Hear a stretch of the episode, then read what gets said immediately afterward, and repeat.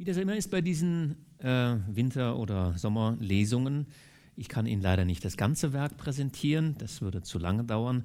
Ich habe also die aus meiner Sicht schönsten Passagen ausgewählt und äh, sofern es notwendig ist, werde ich überleitend jeweils ein wenig ergänzen, äh, damit uns Inhalte nicht verloren gehen, die wichtig sein könnten. Ähm, das erste Kapitel lasse ich gänzlich aus. Es ist eine kleine Einführung in die Person von dem Georges Duroy. Und dieses erste Kapitel besteht eigentlich nur darin, dass er einem alten Kriegskameraden begegnet. Äh, er hat eine ganze Weile in der französischen Armee gedient, war vor allen Dingen in den afrikanischen Kolonien als äh, Soldat tätig und dort hat er eben auch den äh, Charles Forestier kennengelernt und äh, den trifft er in Paris wieder, nachdem er einige Zeit versucht hat, nicht mehr als Soldat, sondern als Zivilmensch in Paris Fuß zu fassen und dabei nicht so besonders äh, erfolgreich ist, weil er auch nicht mit besonders viel Bildung ausgestattet ist. So, und jetzt begegnen sich die zwei. Äh, dieser Kriegskamerad hat inzwischen als Journalist Karriere gemacht in Paris und äh, die knüpfen also die alten Bande wieder an und Forestier äh, schlägt unserem Helden Duroy vor, er soll es doch mit dem Journalismus mal versuchen, er würde ihm da schon helfen. Und äh, an der Stelle steigt es jetzt nämlich ein.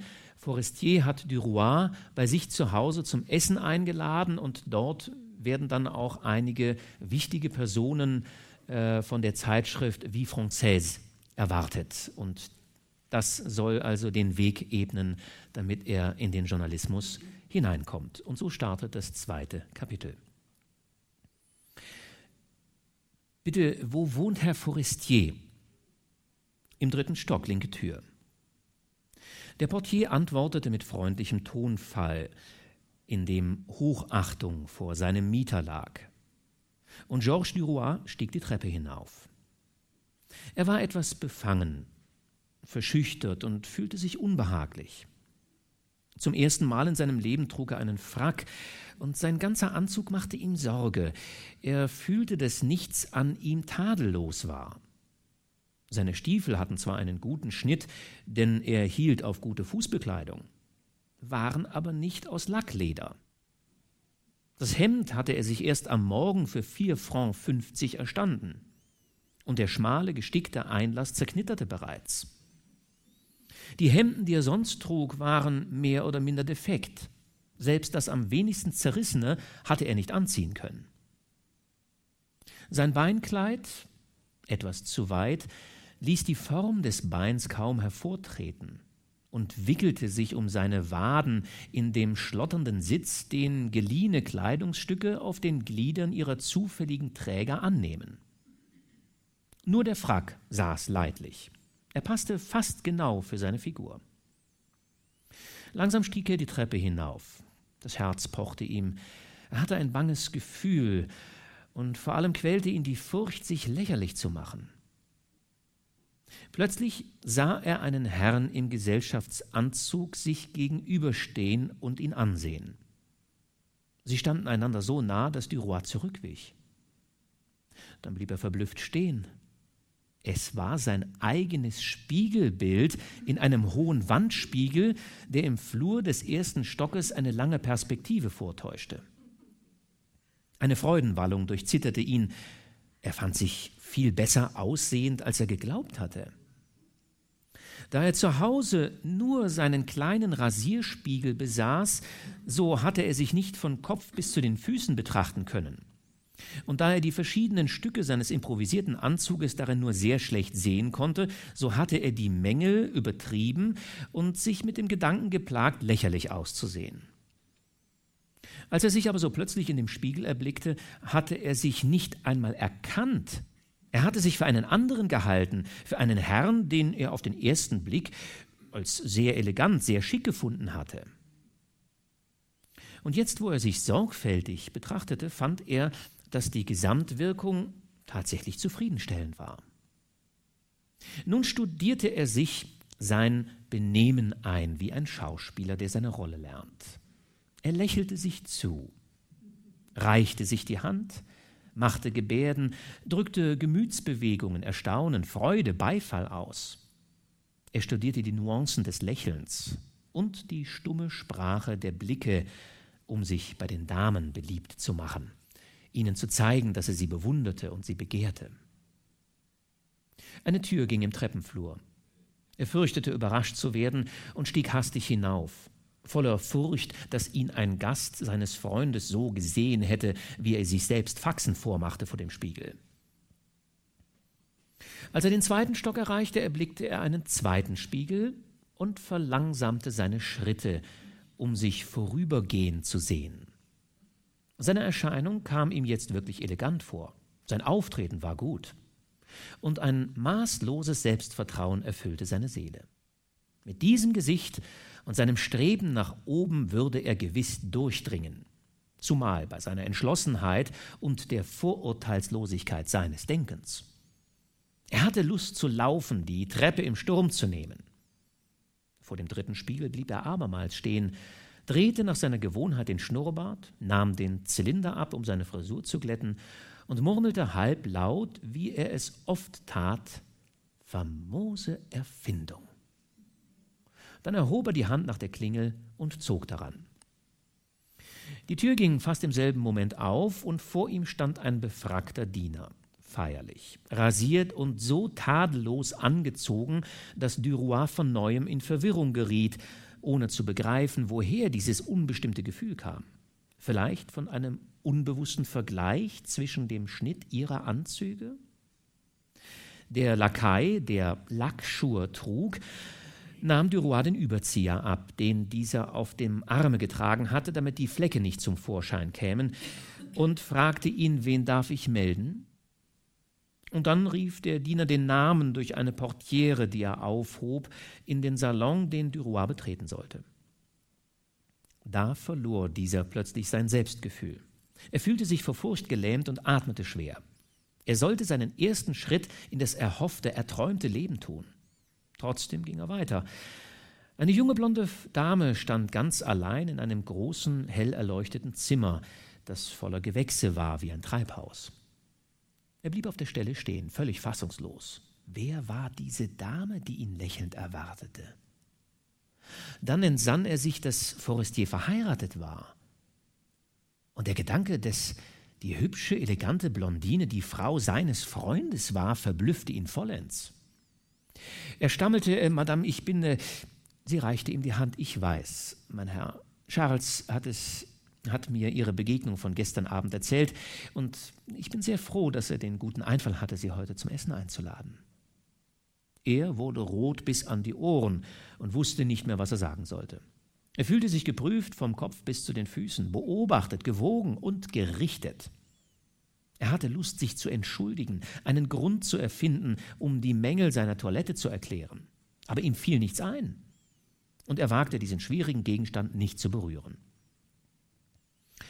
Er setzte sich in ein Fauteuil, das sie ihm anbot, und als er in den weichen, elastischen Samt des Sessels versank, als er sich gewiegt und umschlossen fühlte von dem schmeichelnden Möbel, dessen gepolsterte Lehnen seinen Körper so sanft trugen, da war es ihm, als ob jetzt ein neues, reizvolles Leben für ihn begänne, als ob er von etwas Köstlichem Besitz ergriffe, als ob er eine Persönlichkeit würde und von nun an geborgen sei. Und er blickte Madame Forestier an, deren Augen unverwandt auf ihm ruhten. Sie trug eine blassblaue Kaschmirrobe, die ihre schlanke Taille und ihren vollen Busen gut zur Geltung brachte. Die bloßen Arme und die Brust sahen aus einer Woge von weißen Spitzen hervor, mit denen die Taille und die kurzen Ärmel besetzt waren. Und die Haare, die auf dem Scheitel zusammengenommen waren, und sich im Nacken leicht kräuselten, bildeten eine leichte blonde Flaumwolke über dem Halse. Ihre Blicke beruhigten Duroy. Sie hatte blaugraue Augen mit eigenartigem Ausdruck, eine schmale Nase, volle Lippen, ein etwas fleischiges Kinn und ein unregelmäßiges, verführerisches Gesicht, liebenswürdig und boshaft zugleich. Es war eins jener Frauengesichter, in denen jeder Zug einen besonderen Reiz besitzt und seine eigene Bedeutung zu haben scheint, die durch jedes Minenspiel etwas zu sagen oder zu verbergen scheinen. Sie schwieg ein paar Augenblicke, dann fragte sie ihn, sind Sie schon lange in Paris? Er antwortete, indem er allmählich seine Selbstbeherrschung wiedergewann, erst seit ein paar Monaten, Madame. Ich habe eine Stellung bei der Eisenbahn. Aber Ihr, Ihr Gatte macht mir Hoffnung, dass ich es mit seiner Hilfe zum Journalisten bringen könnte. Sie lächelte noch sichtbarer und wohlwollender und murmelte mit gesenkter Stimme, ich weiß. Die Klingel ertönte von neuem. Der Diener meldete Frau de Marelle. Es war eine kleine Brünette. Sie trat mit raschen Schritten ein. Ihre Gestalt schien vom Kopf bis zu den Füßen aus einem einfachen dunklen Kleide hervorzutreten. Nur eine rote Rose, die in ihrem Haar befestigt war, zog den Blick gewaltsam an, schien ihre Erscheinung zu bestimmen, ihr besonderes Gepräge zu geben, ihr den lebhaftesten, scharfen Akzent zu verleihen, den ihr Charakter besaß. Ein kleines Mädchen in kurzen Kleidern folgte ihr. Madame Forestier eilte ihr entgegen. Ach, guten Tag, Clotilde. Guten Tag, Madeleine, antwortete die andere. Sie küssten sich. Dann hielt das Kind seine Stirn zum Kusse hin, mit der Sicherheit einer Erwachsenen, und sagte Guten Tag, Cousine. Madame Forestier gab ihr einen Kuss, dann stellte sie vor. Herr Georges Duroy, ein guter Freund meines Mannes. Frau de Marelle, meine Freundin und entfernte Verwandte. Dann setzte sie hinzu, Sie wissen, wir sind hier ohne Feierlichkeit, ohne Umstände und ohne Pose, abgemacht, nicht wahr? Der junge Mann verbeugte sich. Doch die Tür ging von neuem auf und ein kleiner, dicker Herr, kurz und rundlich, erschien und an seinem Arm eine große, schöne Frau, größer als er, viel jünger, von vornehmem Benehmen und ernstem Wesen. Es war Herr Walter, Deputierter, Financier, Geld- und Geschäftsmann, ein südfranzösischer Jude, Direktor der Vie Française und seine Gattin. Ich erlaube mir einen kurzen Zwischenkommentar. Sollte es mir zwischendurch passieren, dass ich nicht Voltaire sage, sondern Walter, weil so ist es buchstabiert, da falle ich immer mal wieder drauf herein. Aber wir befinden uns in Paris und ich versuche Voltaire zu sagen. Dann kamen hintereinander Jacques Rival, sehr elegant, und Norbert de Varenne, dessen Rockkragen glänzend und gleichsam poliert war von der bis auf seine Schultern herabwallenden Dichtermähne, die ein paar kleine Schuppen darauf säte. Seine schlecht geknüpfte Krawatte schien nicht eben neu zu sein. Er trat mit der Grazie eines alten Elegants ein und küsste Madame Forestier, als sie ihm die Hand gab, auf das Handgelenk. Während er sich zu diesem Kuss niederbeugte, rieselte sein langes Haar wie Wasser über den bloßen Arm der jungen Frau.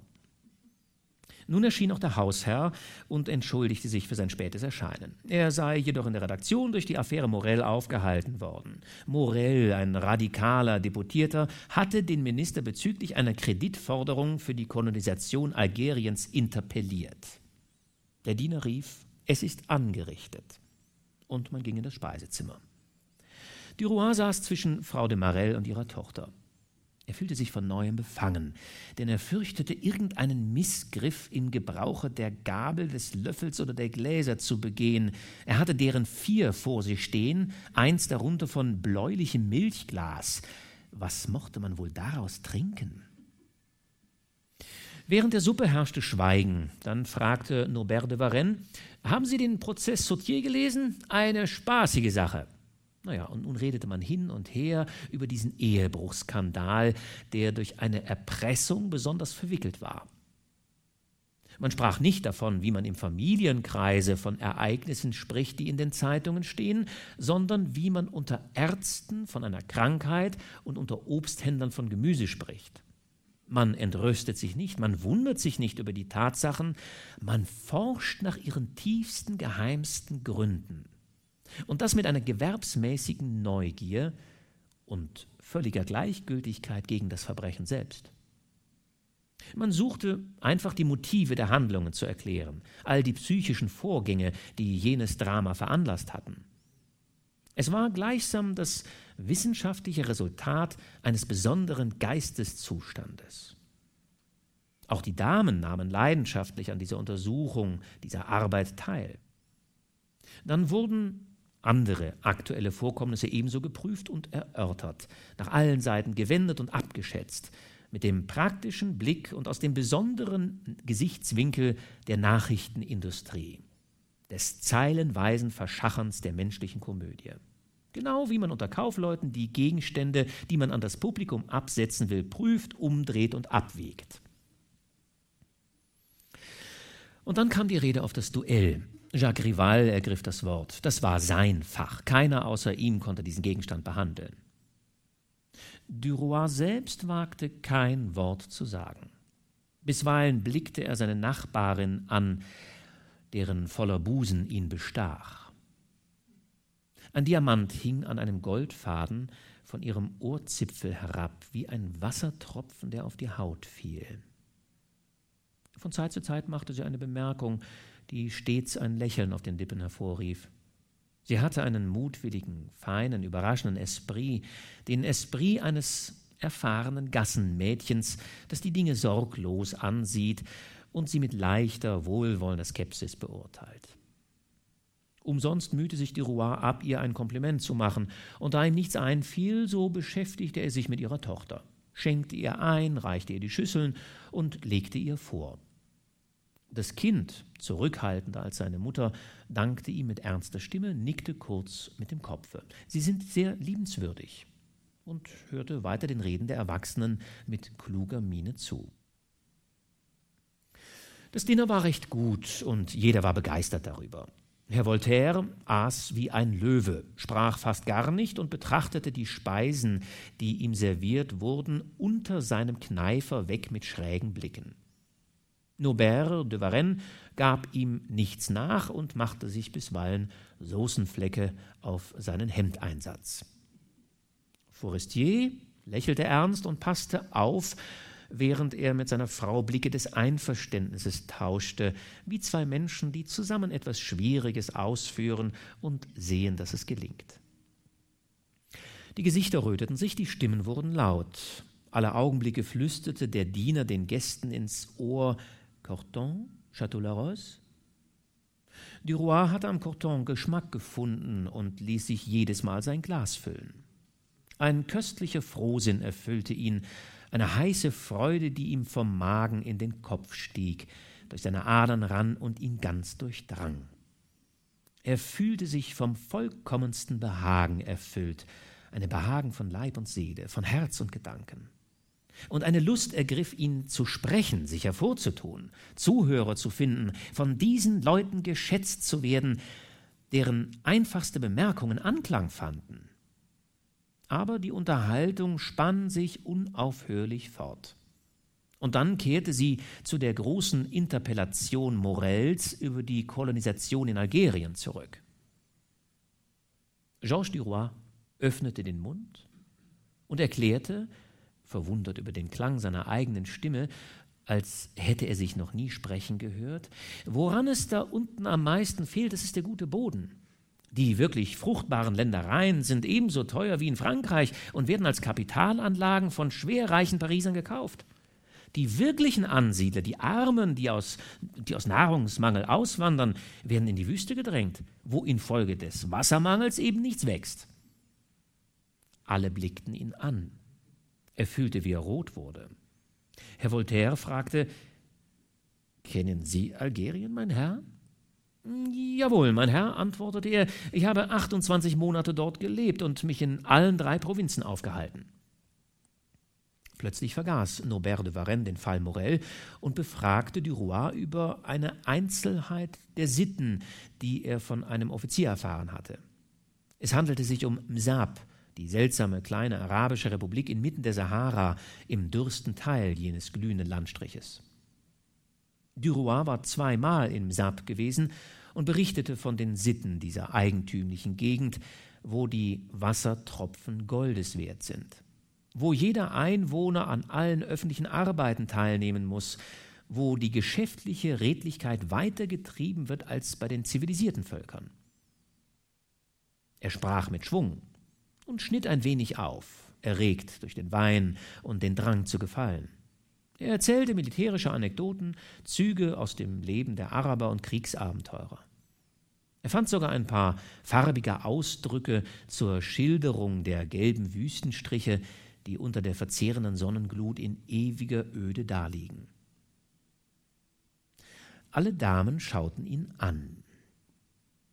Frau Voltaire flüsterte mit ihrer langsamen Stimme, Sie könnten aus Ihren Erinnerungen eine Reihe von reizenden Artikeln machen.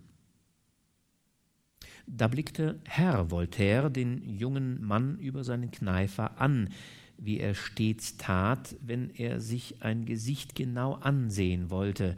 Die Speisen sah er sich unter dem Kneifer weg an.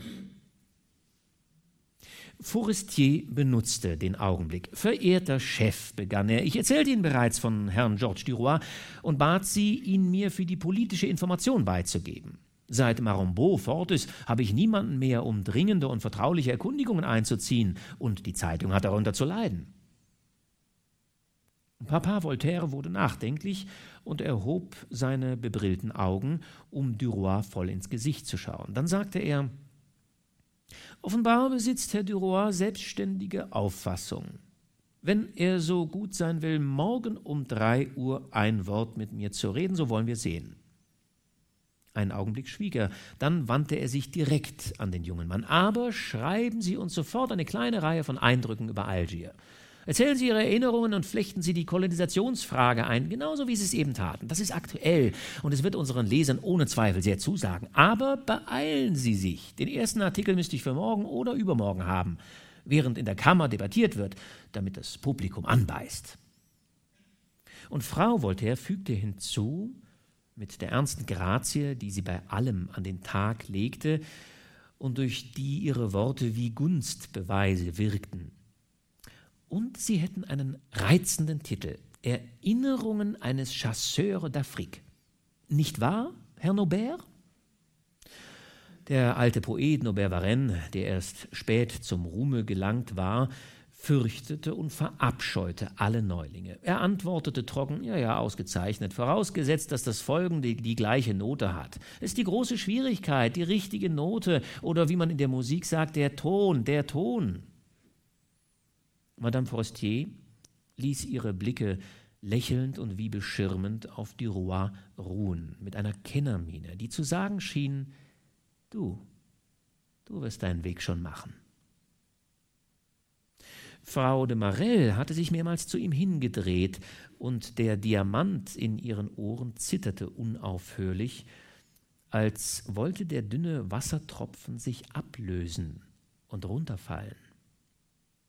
Das kleine Mädchen saß ernst und unbeweglich da, den Kopf über ihren Teller gebeugt. Der Diener ging rings um den Tisch und schenkte Johannesberger in die milchblauen Gläser. Und Forestier toastete, sich gegen Herrn Voltaire verneigend, auf langes Gedeihen der Vie Française. Alles verbeugte sich vor dem Chef, der lächelnd dankte, und Duroy, durch den Erfolg berauscht, goss sein Glas in einem Zuge herunter. Er hätte, so schien es ihm, ein ganzes Fass austrinken können. Er hätte einen Ochsen gegessen und einen Löwen erwürgt. Er spürte übermenschliche Kraft in seinen Gliedern und eine unbestechliche Entschlossenheit, eine unendliche Hoffnung in seinem Geiste. Jetzt fühlte er sich heimisch im Kreise dieser Leute. Er hatte unter ihnen Fuß gefasst und seinen Platz erobert. Sein Blick ruhte mit neuer Sicherheit auf den Gesichtern, und zum ersten Male wagte er seine Nachbarin anzureden. Sie haben die schönsten Ohrringe, Madame, die ich je gesehen habe. Sie wandte sich lächelnd zu ihm. Das war ein Einfall von mir, die Diamanten so einfach am Ende eines Fadens anzubringen. Sie sehen wirklich wie Tau aus, nicht wahr? Er murmelte, verwirrt durch seine Kühnheit und voller Angst, er möchte eine Dummheit sagen, ja ganz reizend. Aber sie machen sich auch besonders gut an ihren Ohren.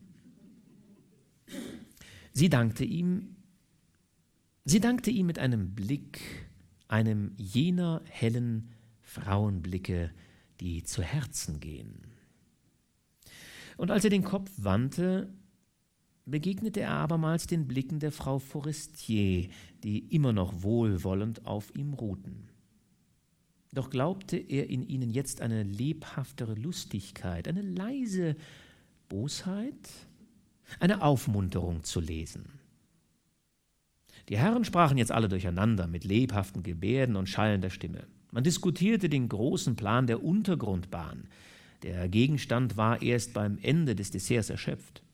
Denn jeder hatte mancherlei auf dem Herzen über die langsamen Verbindungen in Paris, die Unbequemlichkeiten der Tramways und Omnibusse und die Grobheit der Drotsch, Drotsch, oh, Verzeihung, und die Grobheit der Droschkenkutscher. Dann verließ man das Esszimmer, um den Kaffee zu nehmen. Duroy bot zum Spaß seinen Arm dem kleinen Mädchen, das ihm mit ernster Miene dankte und auf den Fußspitzen ging, um die Hand in den Arm ihres Nachbars zu legen. Als man den Salon betrat, hatte er von neuem das Gefühl, als ob er in ein Treibhaus käme. Hohe Palmen öffneten ihre anmutigen Fächer in allen vier Ecken, stiegen bis zur Decke empor und verbreiteten sich dann wie Wasserstrahlen. Rechts und links vom Kamin standen Gummibäume, rund wie Säulen, mit ihren langen dunkelgrünen, sprossenartig übereinander gewachsenen Blättern, und auf dem Piano prangten zwei unbekannte Sträucher, rund und mit Blüten bedeckt, der eine tiefrosa, der andere schneeweiß. Ein paar künstliche, unwahrscheinlich schöne Pflanzen. Die Luft war frisch und von einem unbestimmten süßen Duft erfüllt, den man nicht näher bestimmen, dem man keinen Namen geben konnte. Duroy, der jetzt mehr Selbstbeherrschung hatte, sah sich das Zimmer aufmerksam an. Es war nicht groß, nichts lenkte den Blick ab, außer den Sträuchern. Keine lebhafte Farbe trat hervor, aber man fühlte sich behaglich darin, man hatte das Gefühl von Ruhe und Geborgenheit. Es umgab seine Insassen sanft, es war gefällig und umschmeichelte den Körper wie eine Liebkosung. Die Wände waren mit einem alten Stoff von verblasstem Lila bespannt, den kleine gelbseidene Blumen so groß wie Fliegen sprenkelten. Portieren von graublauem Militärtuch, die mit einigen Nelken in roter Seide bestickt waren, fielen über die Türen herab, und durch das ganze Zimmer standen wahllos verstreut Sitzmöbel in allen Formen und Größen, Chaiselongs, riesige oder winzige Fauteuils, Puffs und Taburetts, mit Louis XVI Seide oder schönem Utrechter Samt bezogen, der granatfarbene Muster auf cremefarbenem Grund hatte. Nehmen Sie Kaffee, Herr Duroy? fragte Frau Forestier und reichte ihm eine volle Tasse mit dem verbindlichen Lächeln, das stets auf ihren Lippen schwebte. Oh, ja, jawohl, danke, Madame. Er nahm die Tasse, und als er sich voller Behagen herabbeugte, um mit der silbernen Zange ein Stück Zucker aus der Dose zu nehmen, die das kleine Mädchen präsentierte, sagte die Dame halblaut Sie müssen jetzt Frau Voltaire den Hof machen. Damit ging sie fort, ehe er ein Wort erwidern konnte. Er trank zuerst seinen Kaffee, voller Angst, ihn auf den Teppich fallen zu lassen. Dann wurde sein Geist freier und er suchte nach einem Anlass, sich der Gattin seines neuen Brotherrn zu nähern und eine Unterhaltung anzuknüpfen. Und plötzlich gewahrte er, dass sie eine leere Tasse in der Hand hielt, und da sie nicht in der Nähe eines Tisches stand, so wusste sie nicht, wo sie sie hinstellen sollte. Er eilte auf sie zu. Gestatten Sie, Madame? Oh, danke, mein Herr. Er trug die Tasse fort und dann kam er zurück. Wenn Sie wüssten, begann er, welche guten Stunden mir die Vie Française bereitet hat, als ich da unten in der Wüste war. Es ist wirklich die einzige Zeitung, die man außer Landes lesen kann, denn sie ist literarischer, geistreichiger und weniger eintönig als alle anderen. Man findet alles Mögliche darin. Sie lächelte mit verbindlicher Gleichgültigkeit und antwortete ernst Herr Voltaire hat sich viel Mühe gegeben, eine solche Zeitung zu schaffen. Sie entsprach einem neuen Bedürfnis. Damit begannen sie beide zu plaudern. Er sprach mühelos und banal mit einem reizenden Tonfall, viel Anmut im Blick und seinem unwiderstehlich bestechenden Schnurrbart, der dicht, kraus und wohlgekämmt auf seiner Oberlippe prangte. Blond, mit einem Stich ins Rötliche, und etwas blasser an den hochstehenden Spitzen. Sie sprachen von Paris, der Umgegend, den Seineufern, den Badeorten, den Sommervergnügungen und allen landläufigen Dingen, über die man endlos plaudern kann, ohne den Geist anzustrengen. Dann, als Nobert de Varenne mit einem Likörglas in der Hand herantrat, entfernte sich Duroy diskret. Frau de Marelle, die mit Madame Forestier geplaudert hatte, rief ihn an. Nun, mein Herr, begann sie unvermittelt, Sie wollen sich also dem Journalismus widmen. Und da sprach er von seinen Plänen in unbestimmten Ausdrücken und lenkte dann in die Konversation ein, die er mit Frau Voltaire geführt hatte. Jetzt, wo er seinen Gegenstand besser beherrschte, legte er mehr Ehre damit ein und wiederholte die Dinge, die er soeben von Frau Voltaire gehört hatte, als kämen sie von ihm selbst. Dabei blickte er seiner Dame fortwährend in die Augen, wie um seinen Worten einen tieferen Sinn zu geben.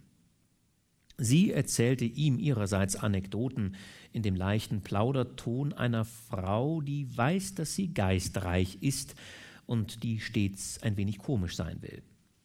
Dann wurde sie vertraulich, legte die Hand auf seinen Arm, senkte die Stimme, um Nichtigkeiten zu sagen, die dadurch den Charakter intimer Vertraulichkeiten erhielten.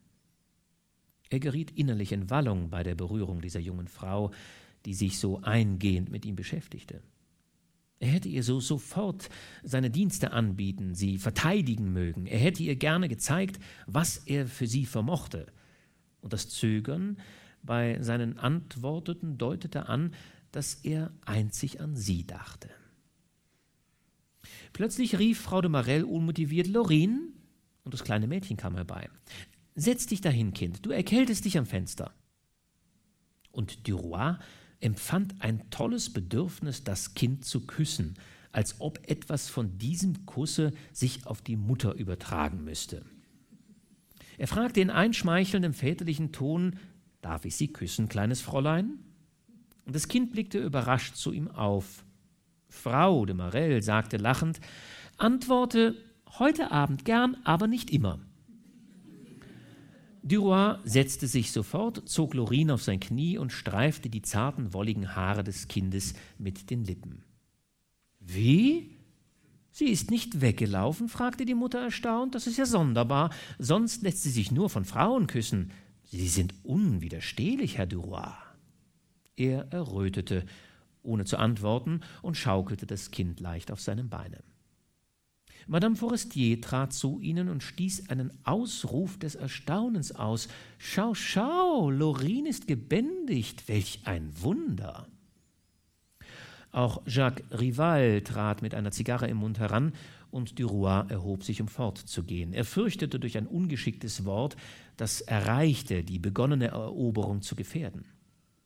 Er verbeugte sich, drückte leicht die kleinen Frauenhände, die sich ihm entgegenstreckten, und schüttelte den Herrn mannhaft die Hand. Er bemerkte, dass Jacques Rivals Hand heiß und trocken war und seinen Druck herzlich erwiderte, während die Norbert de Varennes feucht und kalt war und sich rasch zurückzog. Vater Voltaires Hand war kühl und weich, ohne Energie und Ausdruck. Forestiers Hand fett und warm. Sein Freund sagte zu ihm, also morgen drei Uhr, vergiss es nicht. Ah nein, nein, nein, hab keine Angst.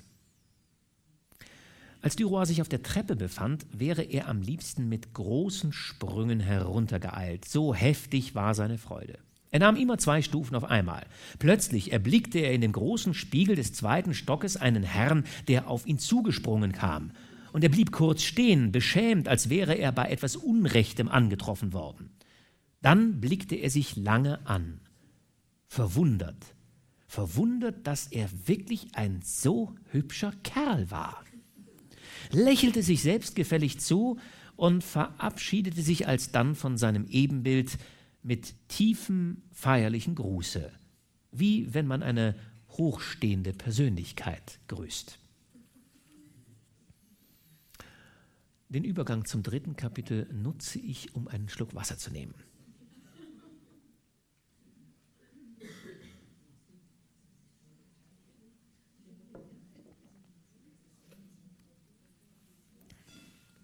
Als Georges Duroy sich wieder auf der Straße befand, blieb er unschlüssig stehen. Er hatte Lust zu laufen, zu träumen, immer fortzugehen, an seine Zukunft zu denken und die frische Nachtluft einzuatmen. Doch der Gedanke an die Artikelserie, die Vater Voltaire bestellt hatte, verfolgte ihn, und er entschloss sich, sogleich heimzukehren, um sich an die Arbeit zu machen. Er schritt weit aus, erreichte den äußeren Boulevard und folgte ihm bis zur Rue Boursault, wo er wohnte. Sein sechsstöckiges Haus war von 20 Kleinbürger- und Arbeiterfamilien bewohnt. Während er die Treppe hinaufstieg und mit Wachsstreichhölzern die schmutzigen Stufen beleuchtete, auf denen Papierfetzen, Zigarettenstummel und Küchenabfälle herumlagen, empfand er ein anekelndes Gefühl des Widerwillens und einen Drang, hier fortzukommen. Und wie die reichen Leute zu wohnen, in reinlichen Häusern mit teppichbelegten Treppen. Ein dumpfer Geruch von Essen, Kloaken und anderen Menschlichkeiten, ein stagnierender Duft von Fett und alten Mauern, den kein Luftzug aus dem Haus vertrieben hätte, erfüllte es bis unter das Dach. Das Zimmer des jungen Mannes lag im fünften Stock und ging wie auf einen tiefen Abgrund auf den mächtigen Einschnitt der Ostbahn, gerade über dem Tunneleingang vor der Station Batignolles. Duroy öffnete das Fenster und lehnte sich auf das verrostete eiserne Fensterbrett. Zu seinen Füßen glühten in der Tiefe des finsteren Loches drei rote, unbewegliche Signallaternen wie große, feurige Augen. Weiterhin brannten noch andere in immer größerer Ferne. Fortwährend gellten lange und kurze Pfiffe durch die Nacht, die einen nah, die anderen kaum hörbar in der Richtung nach Ancienne, Ancienne, Osnier. Sie hatten einen Tonfall wie rufende Stimmen. Einer kam immer näher und sein klagender Schrei schwoll von Sekunde zu Sekunde an. Dann blitzte ein großes gelbes Licht auf, das mit lautem Gepolter dahinfuhr. Und Duroy sah die lange Wagenreihe in der Tunnelmündung verschwinden. Und dann sagte er zu sich: Vorwärts an die Arbeit. Er stellte sein Licht auf den Tisch, doch als er anfangen wollte zu schreiben, merkte er, dass er nur ein Heft Briefpapier besaß. Na, einerlei. Er faltete die Blätter in ihrer vollen Breite auseinander, tauchte seine Feder ein und schrieb mit seiner schönsten Handschrift den Titel Erinnerungen eines Chasseurs d'Afrique.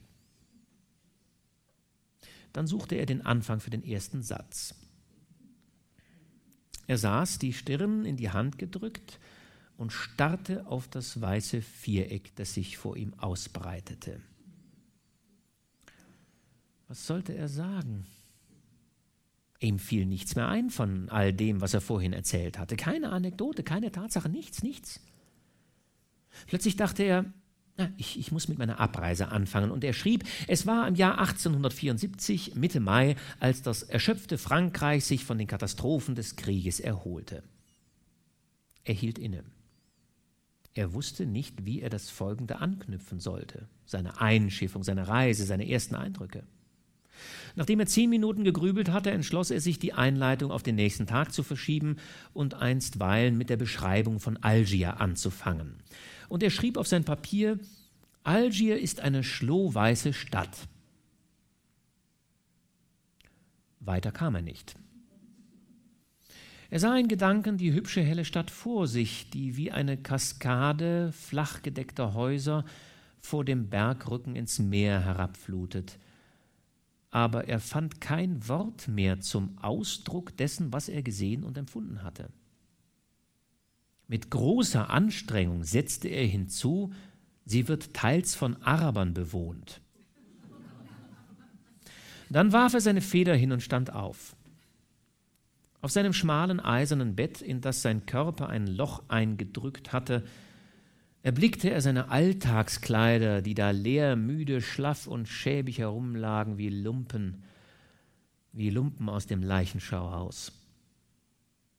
Und auf einem Rohrstuhl stand sein Zylinder, sein einziger Hut, mit der Öffnung nach oben, wie um ein Almosen zu erbitten. Die grauen Tapeten mit blauen Blumen, alten, verdächtigen Flecken von unbestimmter Herkunft, totgedrückten Tieren und Ölflecken, fettigen Fingerspitzen oder Seifenspritzern aus der Waschschüssel, das alles roch nach verschämter Armut. Und eine Erbitterung ergriff ihn gegen die Armseligkeit seines Daseins. Er sagte sich, dass er augenblicklich aus ihr heraus musste, dass er schon morgen mit diesem kümmerlichen Dasein brechen wollte. Ein neuer Arbeitseifer ergriff ihn plötzlich. Er setzte sich wieder an den Tisch und begann von neuem Phrasen zu drechseln um den seltsamen und reizvollen Eindruck von Algier zu schildern, diesem Eingangstor in das geheimnisvolle tiefe Afrika, das Land der nomadischen Araber und der unbekannten Neger, das unerforschte, verlockende Land, dessen unwahrscheinliche Tierwelt wir bisweilen in den zoologischen Gärten sehen. Eine Tierwelt, die wie aus einem Märchenlande stammt. Die Strauße, die Riesenhühner, die Gazellen, diese prächtigen Ziegen, die grotesken, wunderlichen Giraffen, die feierlichen Kamele, die unförmigen Flusspferde, die plumpen Rhinozerosse und die Gorillas, die abschreckenden Brüder des Menschen. Er fühlte unbestimmte Gedanken sich aufsteigen, als er hätte sie vielleicht erzählen können, aber er vermochte sie nicht in geschriebene Sätze zu fassen. Und sein Unvermögen versetzte ihn in Fieber. Er stand abermals auf. Seine Hände waren feucht von Schweiß und das Blut pochte ihm in den Schläfen. Seine Blicke fielen auf die Rechnung seiner Waschfrau, welche die Portiersfrau heute Abend heraufgetragen hatte, und plötzlich befiel ihn eine grenzenlose Verzweiflung. All seine Freude war ihm nur verschwunden, all sein Selbstvertrauen und sein Gedanke an die Zukunft war dahin. Es war aus, alles aus, er würde es zu nichts bringen. Er fühlte sich hohl, unfähig, unnütz verworfen. Er lehnte sich wieder ins Fenster, gerade in dem Augenblick, wo ein Zug mit plötzlichem Donnergepolter aus dem Tunnel hervorkam. Er fuhr dahin durch die Felder und Ebenen dem Meer zu. Und Duroy dachte an seine Eltern. Der Zug fuhr bei ihnen vorbei, wenige Meilen von ihrem Hause. Er sah das Häuschen im Geiste auf dem Höhenzug liegen, der Rouen und das breite Seintal beherrschte, am Eingang des Dorfes Conteleu. Seine Eltern hatten eine kleine Schenke zur schönen Aussicht, ein, ein Wirtshaus, in dem das kleine Volk des Sonntags frühstückte. Sie hatten ihren Sohn auf das Gymnasium geschickt, damit er ein feiner Herr würde. Als er die Schule verließ und durch das Examen fiel, war er Soldat geworden, mit der Absicht, es zum Offizier, zum Obersten, zum General zu bringen. Doch die Soldatenlaufbahn stieß ihn ab, noch ehe er seine fünf Jahre gedient hatte, und er hatte davon geträumt, in Paris sein Glück zu machen. Er war nach vollendeter Dienstzeit nach Paris gegangen, trotz der Bitte seiner Eltern, die, nachdem ihr Traum verflogen war, ihn wieder bei sich haben wollten. Er jedoch baute auf die Zukunft. Er sah sich als Sieger mit Hilfe von Ereignissen, die ihm zwar noch nicht klar waren, die er aber sicherlich hervorrufen und benutzen würde.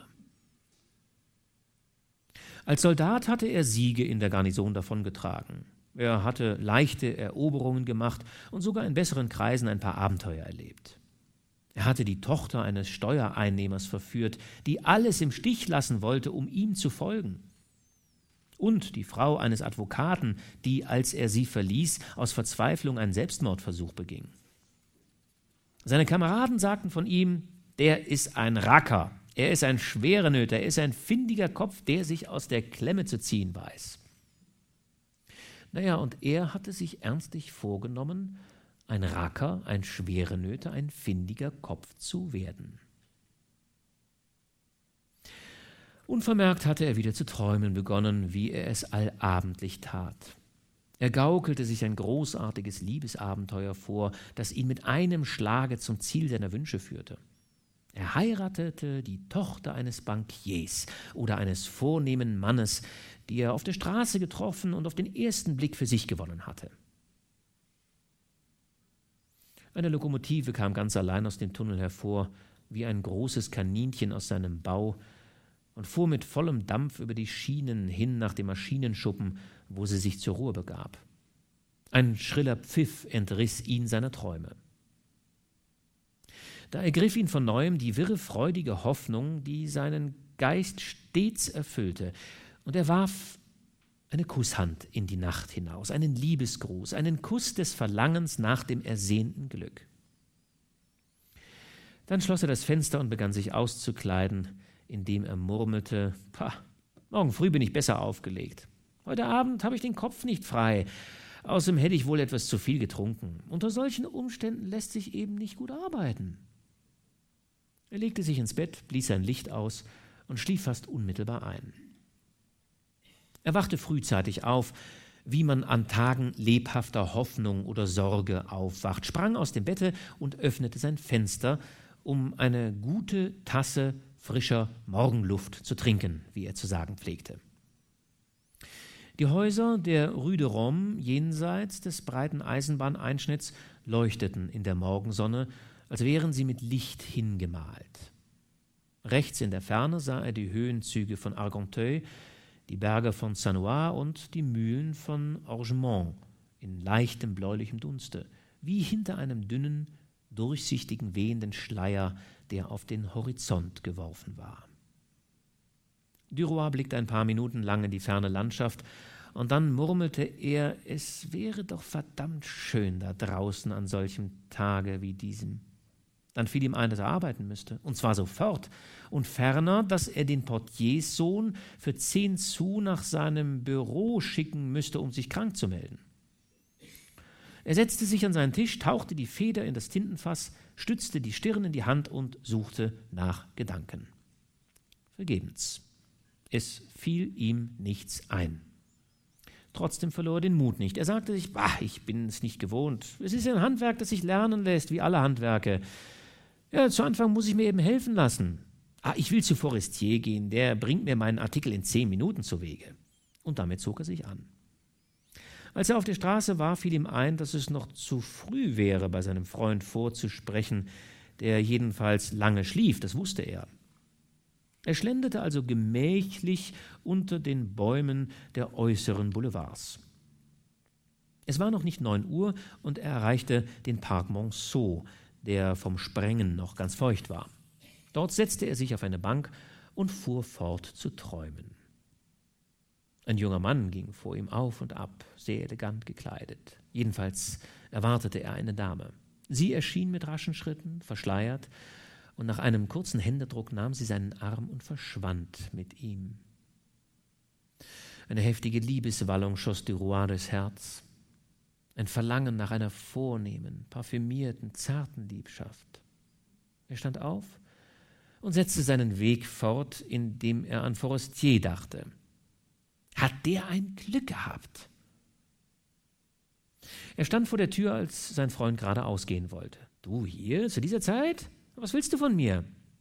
Duroy war verwirrt, dass er ihn so beim Aufbruch störte. Er stotterte, ja, weil, weil ich, ich den Artikel nicht fertig bringe. Du weißt, den Artikel über Algerien, den Herr Voltaire bei mir bestellt hat. Es ist nicht erstaunlich, weißt du, ich habe ja nie was geschrieben. Hier, wie bei allem, ist Praxis nötig. Ich meine, ich werde es ja bald lernen, das ist sicher, aber aller Anfang ist schwer. Ich weiß nicht, wie ich es machen soll. Die Ideen sind mir alle gegenwärtig, aber ich kann sie nicht ausdrücken. Er hielt inne, zauderte ein wenig. Forestier lächelte boshaft. Ah, das kenne ich. Ja, fuhr Duroy fort, so muss es zuerst eben jedem gehen. Ich, ich, woll, ich wollte dich um eine Nachhilfe bitten.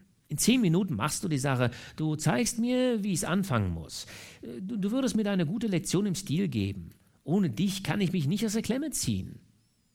Der andere lächelte, immer noch mit vergnügter Miene. Er klopfte seinem alten Kameraden auf den Arm und sagte, Geh und lass dich bei meiner Frau ansagen.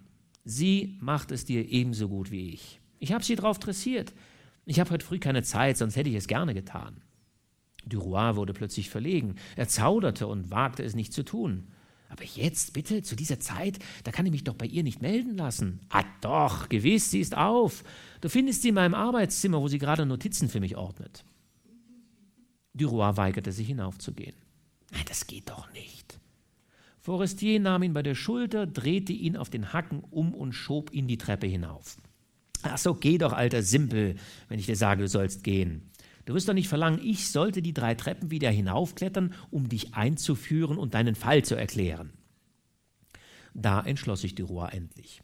Gut, danke, ich gehe. Ich werde ihr sagen, dass du mich gezwungen hast, wörtlich gezwungen hast, sie aufzusuchen. Jawohl, sie wird dich nicht beißen, sei unbesorgt. Vor allem vergiss nicht, heute um drei Uhr in der Redaktion. Ah ja, schon klar, hab keine Angst. Und Forestier ging mit hastigen Schritten davon, während Duroy langsam Stufe für Stufe hinaufstieg und sie überlegte, was er sagen sollte. Er war bange, sehr bange, wie er empfangen würde. Der Diener öffnete. Er hatte eine blaue Schürze vorgebunden und einen Besen in der Hand. Herr Forestier ist ausgegangen, sagte er, ohne Duroys Frage abzuwarten. Duroy ließ sich nicht abweisen. Fragen Sie Madame Forestier, ob sie mich empfangen kann, und sagen Sie, mich schickte Ihr Gatte, den ich auf der Straße getroffen hätte. Dann wartete er. Der Diener kam zurück, öffnete rechter Hand eine Tür und meldete, Madame erwartet den Herrn. Sie saß auf dem Schreibtischstuhl in einem kleinen Zimmer, dessen Wände durch schwarze Bücherregale mit wohlgeordneten Büchern gänzlich verdeckt waren. Die buntfarbigen Einbände, rot, gelb, grün, violett und blau, brachten Farbe und Frohsinn in diese eintönige Aufreihung von Bücherbänden.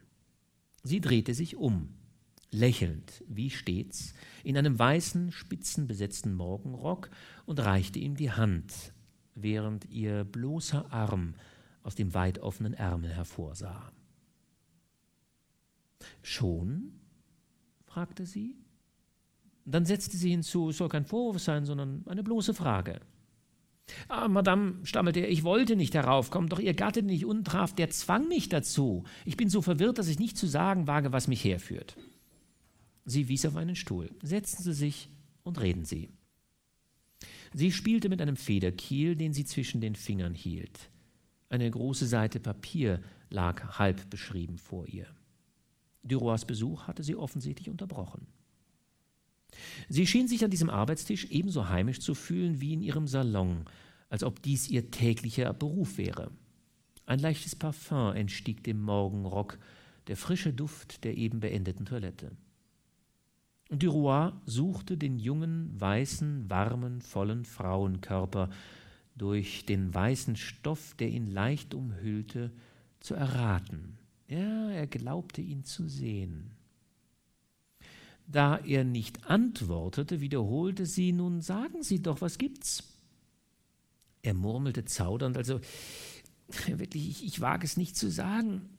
Ich habe nämlich gestern Abend sehr lang gearbeitet und heute Morgen sehr früh, um den Artikel über Algerien zu schreiben, den Herr Voltaire mir aufgetragen hat.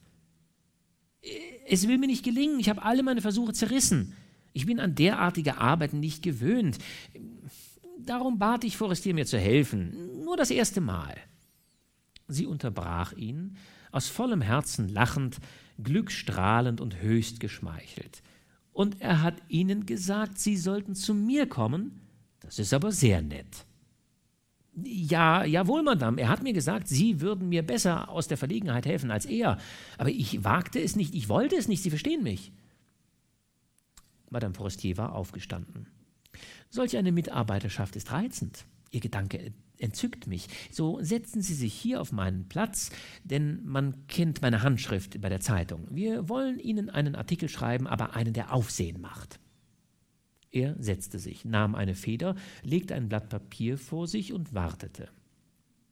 Madame Forestier sah diesen Vorbereitungen stehend zu, dann nahm sie vom Kaminsims eine Zigarette und zündete sie an. Ich kann nicht arbeiten, ohne zu rauchen, sagte sie. Nun, was gedenken Sie zu erzählen? Er blickte erstaunt zu ihr auf. Ja, das weiß ich doch nicht. Deshalb kam ich ja zu Ihnen. Sie fuhr fort. Schön, ich werde die Sache ins Gleis bringen. Ich werde die Soße machen, aber ich muss das Fleisch haben. Er blieb verlegen. Endlich versetzte er zögernd, ich möchte meine Reise von Anfang an erzählen. Da setzte sie sich ihm gegenüber an die andere Seite des großen Schreibtisches und sagte ihm in die Augen blickend Schön, erzählen Sie mir einmal, mir ganz allein, verstehen Sie wohl ganz langsam, ohne etwas zu vergessen. Ich werde aussuchen, was wir behalten wollen. Er wusste aber nicht, wo er anfangen sollte. Und so begann sie ihn auszufragen wie ein Priester im Beichtstuhl. Sie stellte ihm bestimmte Fragen, die ihn auf vergessene Einzelheiten, gemachte Bekanntschaften, gesehene Gesichter brachten. Als sie ihn eine kurze Viertelstunde gezwungen hatte, so zu sprechen, unterbrach sie ihn plötzlich. So, jetzt wollen wir anfangen. Nehmen wir zunächst einmal an, Sie teilten Ihre Eindrücke einem Freunde mit. Das erlaubt Ihnen eine Menge Dummheiten zu sagen, Bemerkungen aller Art einzuflechten, natürlich und witzig zu sein, wenn wir können. Fangen Sie an, mein lieber Henri. Du willst wissen, was Algerien ist? Ich will es dir sagen. Da ich nichts zu tun habe, in dem kleinen Kasten aus trockenem Schlamm, der mir zur Wohnung dient, so schicke ich dir eine Art Tagebuch meines Lebens, Tag für Tag, Stunde für Stunde. Es wird manchmal etwas saftig sein, einerlei, du brauchst es den Damen deine Bekanntschaft nicht zu zeigen. Madame Forestier hielt inne, um sich ihre ausgegangene Zigarette wieder anzuzünden, und sofort hatte das kritzelnde Geräusch der Gänsefeder auf dem Papier ein Ende. Fahren Sie fort, sagte sie. Algerien ist ein großes französisches Land an der Grenze der großen unbekannten Länderstriche, die man die Wüste, die Sahara, Innerafrika und so weiter nennt. Algier selbst ist das Eingangstor, das weiße, reizende Eingangstor dieses seltsamen Kontinents. Aber zunächst muss man hinkommen, und das ist nicht für jedermann rosig. Du weißt, ich bin ein vorzüglicher Reiter, da ich die Pferde des Obersten zureite, aber man kann ein guter Reiter und ein schlechter Seemann sein, und das ist mein Fall. Entsinnst du dich des Stabsarztes Saint-Bretat, den wir den Dr. Ipeka nannten? Fühlten wir uns reif für 24 Stunden Lazarett, ein gesegnetes Land, so besuchten wir ihn. Er saß auf seinem Stuhl, die dicken Beine in den roten Hosen auseinandergespreizt, die Hände auf den Knien, die Arme übereinandergelegt, die Ellbogen in der Luft, rollte seine dicken Augen und biss sich auf seinen weißen Schnurrbart. Du entsinnst dich seines Rezeptes? Der Mann hat verdorbenen Magen, geben Sie ihm Brechmittel Nummer drei nach meiner Verordnung, dann zwölf Stunden Ruhe und er ist gesund. Dieses Brechmittel war unwiderstehlich. Man nahm es also, da es ja sein musste. Dann, wenn man die Verordnung des Doktors Ipeka befolgt hatte, genoss man zwölf Stunden wohlverdiente Ruhe. Nun also, mein Lieber, um Afrika zu erreichen, muss man 40 Stunden lang ein anderes, nicht minder unwiderstehliches Brechmittel nehmen, nach der Verordnung des Transatlantischen Dampfergesellschaftsvereins. Madame Forestier rieb sich die Hände, höchst zufrieden mit ihrem Einfall. Dann stand sie auf und begann im Zimmer herumzugehen, nachdem sie sich eine andere Zigarette angesteckt hatte. Dabei diktierte sie und blies den Rauch vor sich hin. Zuerst stieg er aus dem kleinen, runden Loch zwischen ihren zusammengepressten Lippen kerzengerade empor, dehnte sich dann aus und verflüchtigte sich, graue Linien in der Luft zurücklassend, eine Art durchsichtigen Nebels, mit Spinnengeweben vergleichbar. Bisweilen zerstörte sie die leichten, übrig bleibenden Gewebe mit einer Bewegung ihrer flachen Hand, bisweilen auch schnitt sie mit dem Zeigefinger scharf hindurch und beobachtete dann mit ernster Aufmerksamkeit die beiden durchgetrennten Rauchstreifen, die langsam verschwanden. Duroy blickte auf und folgte all ihren Gesten, all ihren Stellungen, allen Bewegungen ihres Körpers und ihres Gesichtes, die sich mit diesem nichtigen Spiel abgaben, ohne dass ihr Geist abgelenkt wurde. Sie erfand jetzt Reiseerlebnisse, porträtierte selbst erfundene Reisegefährten und entwarf ein Liebesabenteuer mit der Frau eines Infanteriehauptmanns, die ihrem Gatten nachreiste. dann setzte sie sich wieder und fragte Duroy über die Topographie von Algerien aus, von der sie keine Ahnung hatte. In zehn Minuten wusste sie ebenso viel davon wie er und machte daraus ein kleines Kapitel politischer und kolonialer Geographie, um den Leser einzuführen und auf das Verständnis der ernsten Fragen vorzubereiten, die in den nächsten Artikeln erörtert werden sollten. Und dann fuhr sie mit einem Abstecher in die Provinz Oran fort, der frei erfunden war, und bei dem es sich vor allem um Frauen handelte, um Maurinnen, Jüdinnen und Spanierinnen. Dies allein interessiert die Leute, sagte sie. Sie schloss dann mit einem Aufenthalt in Saida am Fuße des Hochlandes und mit einer reizenden Liebesidylle Idylle zwischen dem Unteroffizier Georges Duroy und einer spanischen Arbeiterin. Sie erzählte die Stelldicheins, die Nacht in dem steinigen, kahlen Gebirge, wo die Schakale, Hyänen und arabischen Hunde inmitten der Felswüste schreien, bellen und heulen. Dann schloss sie mit fröhlicher Stimme Fortsetzung morgen und stand auf. So, sagte sie, so schreibt man einen Artikel, verehrtester. Bitte, unterzeichnen Sie. Er zögerte. Ja, so schreiben Sie doch Ihren Namen. Da brach er in Lachen aus und setzte ans Ende der Seite Georges Duroy. Sie ging immer noch in der Stube auf und ab und rauchte. Und er blickte sie unverwandt an, denn ihm fiel nichts ein, um sich zu bedanken. Er fühlte sich wohl in ihrer Nähe erfüllt von Dankbarkeit und dem sinnlichen Glück dieser keimenden Vertraulichkeit. Ihm war, als ob alles, was sie umgab, zu ihr gehörte, bis zu den bücherbedeckten Wänden. Die Stühle, die Möbel, die tabakgeschwängerte Luft, alles besaß etwas Eigenartiges, Holdes, Reizendes, das von ihr kam. Plötzlich fragte sie, was halten Sie von meiner Freundin, Frau de Marell? Er war überrascht. Ah, ich, ich, äh, ich finde sie reizend. Ja, nicht wahr? Ja, ja, gewiss. Er hatte Lust hinzuzusetzen, aber nicht so wie sie. Doch er wagte es nicht. Sie fuhr fort, ja, wenn Sie wüssten, wie drollig sie ist, wie geistreich und originell. Sie ist eine Zigeunerin, eine wahre Zigeunerin. Deshalb liebt ihr Gatte sie auch gar nicht. Er sieht nur die Mängel und schätzt nicht ihre Vorzüge. Duroy war verblüfft, als er hörte, dass Frau de Marel verheiratet sei. Trotzdem war es eigentlich ganz natürlich. Wie, fragte er, sie ist verheiratet? Und was tut ihr Gatte? Madame Forestier zuckte leicht die Achseln und Augenbrauen mit derselben Bewegung, die voll unverständlicher Bedeutung war. Oh, er ist Inspektor bei der Nordbahn. Er verbringt acht Tage im Monat in Paris. Das nennt dann seine Frau den Dienst oder auch die heilige Woche. Wenn Sie sie erst besser kennen, werden Sie sehen, wie zart und reizend sie ist. Machen Sie doch nächstens mal einen Besuch. Duroy dachte nicht ans Fortgehen. Ihm war, als müsste er immer hier bleiben bei Madame Forestier, als wäre er hier zu Hause. Doch da ging die Tür geräuschlos auf und ein großer Herr, der nicht angemeldet war, trat ein. Er stutzte, als er einen Mann erblickte. Madame Forestier schien einen Augenblick befangen, dann sagte sie mit natürlicher Stimme, obwohl ein leichtes Rot von ihren Schultern zum Gesicht emporstieg, ah, treten Sie doch näher, mein Lieber.